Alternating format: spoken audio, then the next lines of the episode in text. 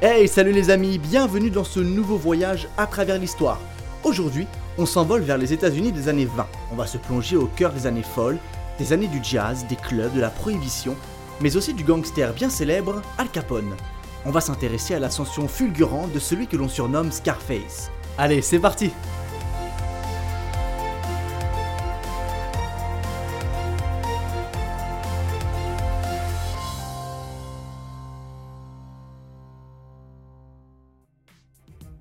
Al Capone est aujourd'hui l'un des gangsters les plus emblématiques du crime organisé. Il est le symbole de la période dite de la prohibition aux États-Unis, période durant laquelle la consommation d'alcool était interdite. Al Capone contribue grandement à donner à Chicago la réputation d'une ville sans foi ni loi. Il a joué un rôle majeur dans l'émergence du système de mafia, la corruption des policiers, de la justice, des figures politiques, les menaces physiques pour éviter les témoins à charge ou encore les assassinats sont autant d'éléments qui préfigurent le développement des organisations mafieuses. Al Capone devient un véritable mythe, et ce, très tôt. En 1932, Howard Hawks lui consacre un film, Scarface. Tout cela participe de sa légende, qui parfois dépasse la réalité. Mais avant d'en arriver là, revenons un peu en arrière.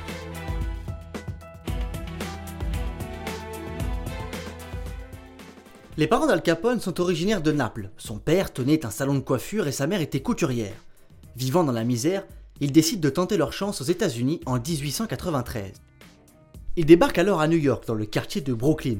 Alphonse Capone, né en 1899. Il est le quatrième frère de la fratrie. Adolescent, il se montre très turbulent. À 14 ans, il quitte l'école après avoir frappé un professeur. Il effectue alors des petits boulots par-ci par-là, cireur de chaussures, commis dans une confiserie ou encore coupeur de papier. Surtout, il commence à fréquenter des bandes de quartier et à se livrer à des vols, des raquettes ou encore à des paris clandestins. Parmi ces bandes, une marquera profondément le jeune Al Capone. C'est le Five Pounds Gang, dirigé par le célèbre Johnny Torrio qui deviendra son mentor.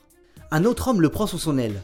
C'est Frankie Yell qui l'embauche comme barman dans son bar au sud de Brooklyn. Et c'est dans ce bar qu'il écrira sa légende. Au cours d'une dispute, il se fait entailler la joue, ce qui lui vaudra le nom de Scarface. À 19 ans, il épouse une jeune femme irlandaise nommée Mae Coughlin, avec qui il a un fils, Albert. Johnny Torrio en devient le parrain. À partir de là, Al Capone semble bien désireux de s'éloigner du crime organisé. Il commence alors une carrière de comptable, mais qui ne durera pas bien longtemps. Le 14 novembre 1920, le père d'Al Capone meurt d'une maladie cardiaque. Et c'est à partir de là que les choses se précipitent.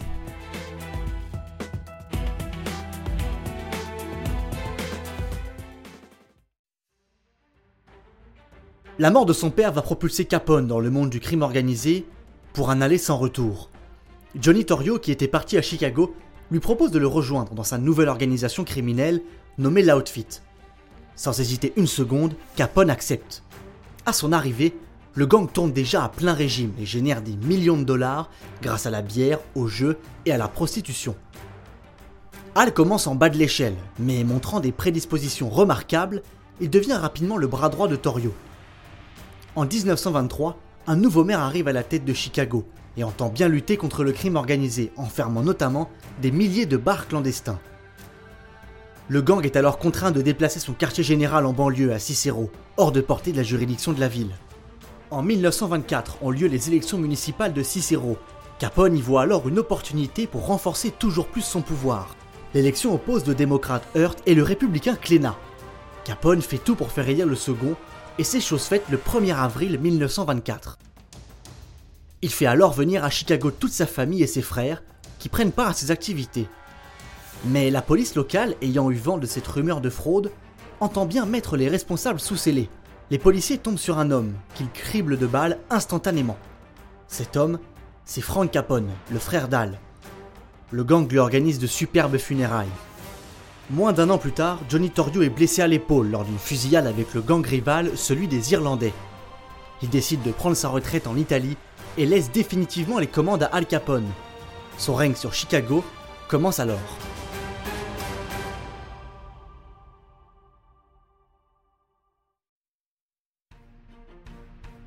L'empire d'Al Capone commence à grandir de façon impressionnante.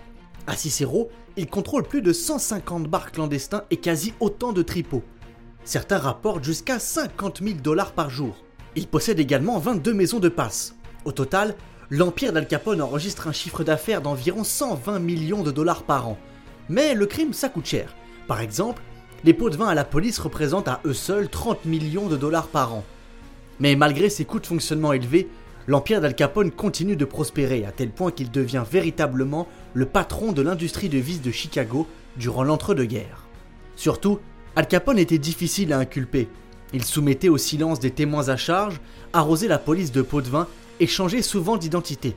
Pour l'anecdote, il possédait des cartes de visite où sa profession renseignée était marchand de meubles. En l'occurrence, c'est plutôt lui qui les achetait.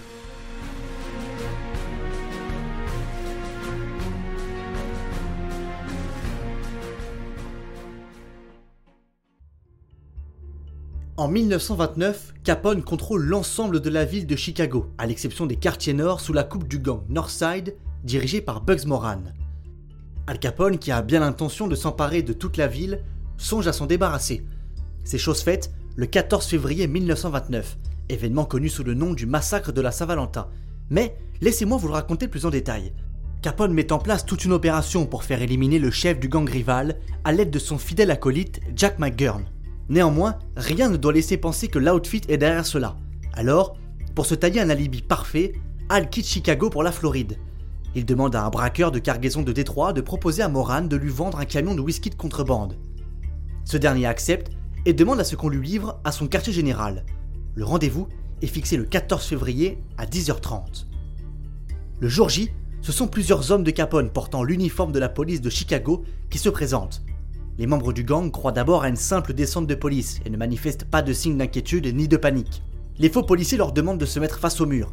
Puis, les hommes de Capone ouvrent le feu et massacrent sept membres du gang rival, mais pas Bugs Moran qui s'était enfui en voyant les faux policiers. Ce dernier déclara un peu plus tard Seul Capone peut tuer des gens comme cela.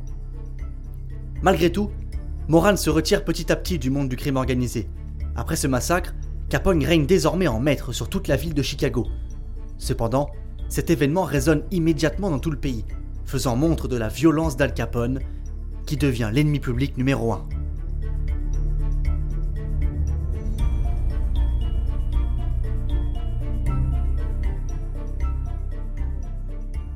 Capone doit d'abord faire profil bas pour calmer l'opinion publique et détourner les regards. Il est l'ennemi numéro un de la police.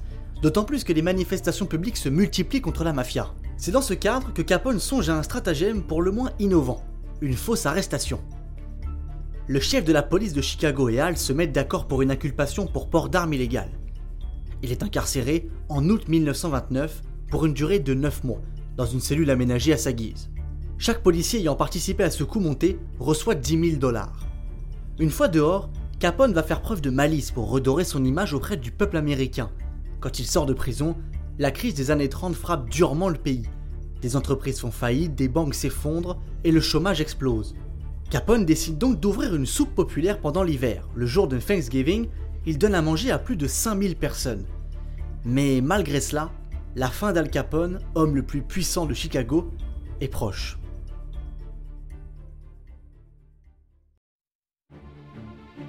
Un homme en particulier va s'immiscer dans les affaires de Capone pour tenter de l'arrêter c'est Elliot Ness, agent du FBI de 29 ans.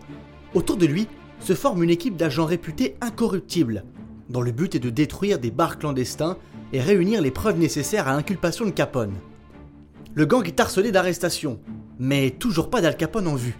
Certes introuvable, mais jamais loin.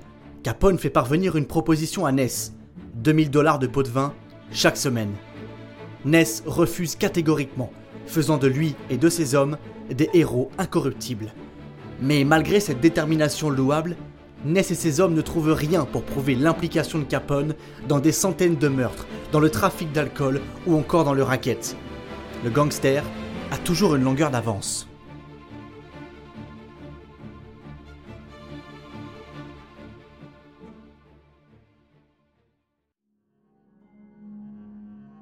Finalement, le 5 juin 1931, Al Capone est inculpé pour fraude fiscale, et uniquement pour fraude fiscale.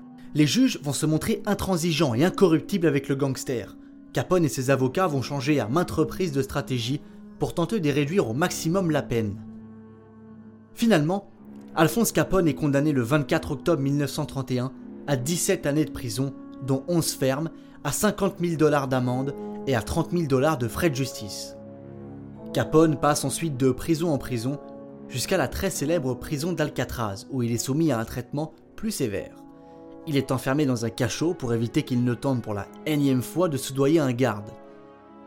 Le 13 novembre 1939, il est libéré de prison sous condition. Mais son état de santé ne lui permet pas de reprendre ses activités. Le 21 janvier 1947, dans sa propriété de Palm Island à Miami, Al Capone est victime d'une apoplexie.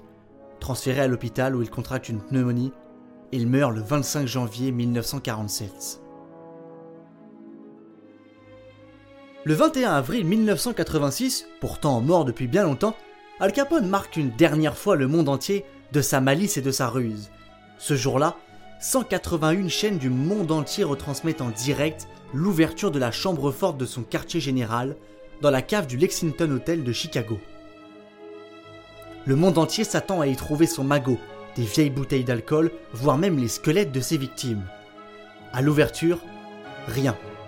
Le vide ou plutôt un ultime pied de nez de l'un des plus grands gangsters que les États-Unis aient connu.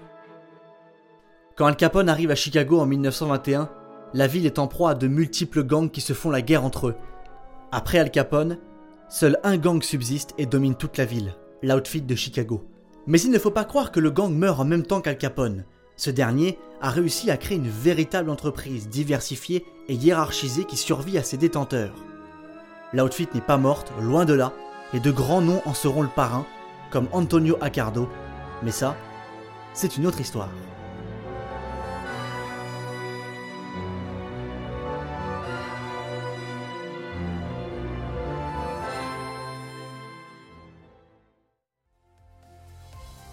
Quel voyage palpitant mes amis, j'espère que vous avez passé un agréable moment en ma compagnie. En tout cas pour moi ce fut un immense plaisir de faire ce beau voyage avec vous je vous invite à aller voir la page Instagram de l'émission à travers l'histoire. Vous pourrez y suivre toutes les actualités liées à l'émission et surtout envoyez-moi vos commentaires, vos retours, tout ce qui vous passe par la tête, j'y répondrai avec grand plaisir. Quant à moi, je vous quitte et je vous dis à bientôt pour un prochain voyage à travers l'histoire.